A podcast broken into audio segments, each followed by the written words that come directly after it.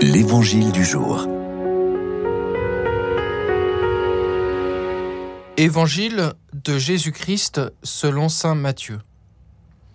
En ce temps-là, comme Jésus arrivait sur l'autre rive, dans le pays des Gadaréniens, deux possédés sortirent d'entre les tombes à sa rencontre.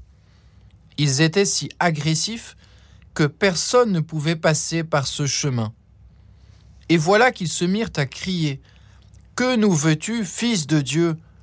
Es-tu venu pour nous tourmenter avant le moment fixé?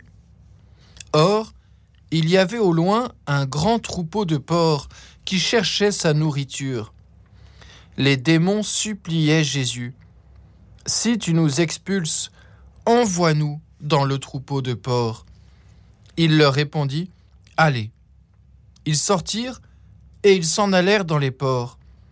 Et voilà que du haut de la falaise, tout le troupeau se précipita dans la mer, et les porcs moururent dans les flots. Les gardiens prirent la fuite et s'en allèrent dans la ville annoncer tout cela, et en particulier ce qui était arrivé aux possédés. Et voilà que toute la ville sortit à la rencontre de Jésus. Et lorsqu'ils le virent, les gens le supplièrent de partir de leur territoire. L'évangile d'aujourd'hui, il nous fait voir deux mystères. Le mystère de l'amour de Dieu et puis le mystère de la liberté humaine.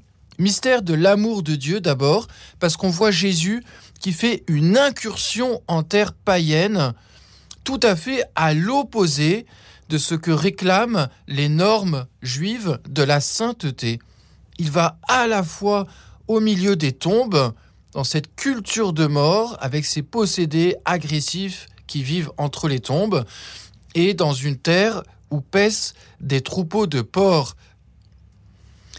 Donc il va vraiment s'exposer à ce qu'il y a de plus impur pour la culture juive. Ça nous dit le mystère de l'amour de Dieu qui va vraiment à la rencontre de tout et de tous avec un, une passion infinie, un débordement d'amour.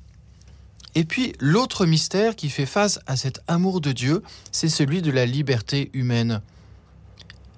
C'est tellement étonnant de voir la réaction des habitants de la ville qui, lorsqu'ils apprennent ce qui s'est passé, pour les posséder, c'est-à-dire qu'ils ont été libérés, lorsqu'ils l'apprennent, viennent à la rencontre de Jésus pour lui dire de partir. Voilà, nous sommes capables de refuser cet immense amour de Dieu.